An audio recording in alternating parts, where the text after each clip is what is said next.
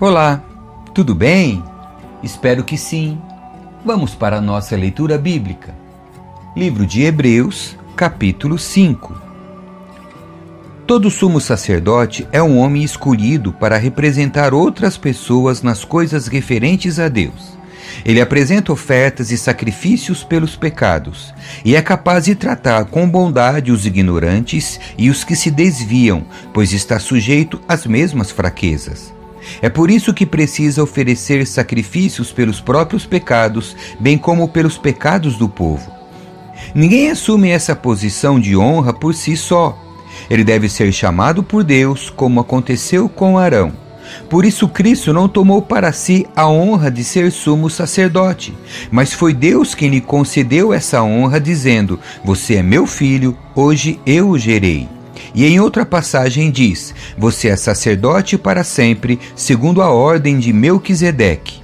Enquanto Jesus esteve na terra, ofereceu orações e súplicas em alta voz e com lágrimas àquele que podia salvá-lo da morte, e suas orações foram ouvidas por causa de sua profunda devoção. Embora fosse filho, aprendeu a obediência por meio de seu sofrimento. Com isso, foi capacitado para ser o sumo sacerdote perfeito e tornou-se a fonte de salvação eterna para todos que lhe obedecem. E Deus o designou sumo sacerdote segundo a ordem de Melquisedeque. Apelo ao crescimento espiritual. Há muito mais que gostaríamos de dizer a esse respeito, mas são coisas difíceis de explicar, sobretudo porque vocês se tornaram displicentes acerca do que ouvem. A esta altura, já deveriam ensinar outras pessoas, e no entanto precisam que alguém lhes ensine novamente os conceitos mais básicos da palavra de Deus.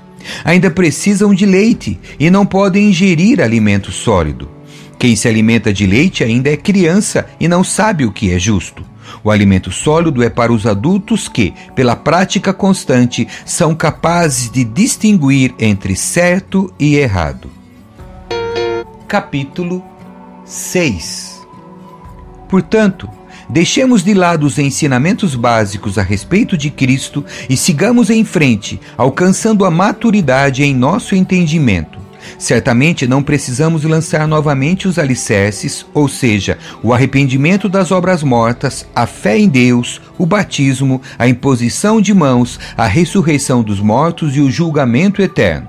Se Deus permitir, avançaremos para um maior entendimento pois é impossível trazer de volta ao arrependimento aqueles que já foram iluminados, que já experimentaram as dádivas celestiais e se tornaram participantes do Espírito Santo, que provaram a bondade da palavra de Deus e os poderes do mundo por vir e que depois se desviaram. Sim, é impossível trazê-los de volta ao arrependimento, pois ao rejeitar o Filho de Deus, eles voltaram a pregá-lo na cruz, expondo-o à vergonha pública. Quando a terra absorve a chuva que cai e produz uma boa colheita para o lavrador, recebe a bênção de Deus. Mas se a terra produz espinhos e ervas daninhas, para nada serve, sendo logo amaldiçoada e por fim queimada. Amados, embora estejamos falando dessa forma, na realidade não cremos que se aplique a vocês. Temos certeza de que estão destinados às coisas melhores que pertencem à salvação pois Deus não é injusto. Não se esquecerá de como trabalharam arduamente para ele e lhe demonstraram seu amor ao cuidar do povo santo, como ainda fazem. Nosso desejo é que vocês continuem a mostrar essa mesma dedicação até o fim, para que tenham plena certeza de sua esperança. Assim, não se tornarão displicentes, mas seguirão o exemplo daqueles que, por causa de sua fé e perseverança, herdarão as promessas. As promessas de Deus dão esperança.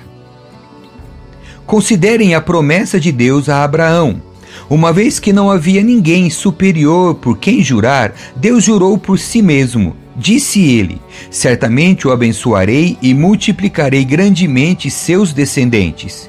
Então Abraão esperou com paciência e recebeu o que lhe fora prometido. Quando a pessoa faz um juramento, invoca alguém maior que ela, e sem dúvida o juramento implica uma obrigação. Deus também se comprometeu por meio de um juramento para que os herdeiros da promessa tivessem plena convicção de que ele jamais mudaria de ideia. A promessa e o juramento não podem ser mudados, pois é impossível que Deus minta. Portanto, nós que nele nos refugiamos, estamos firmemente seguros ao nos apegarmos à esperança posta diante de nós. Essa esperança é uma âncora firme e confiável para a nossa alma.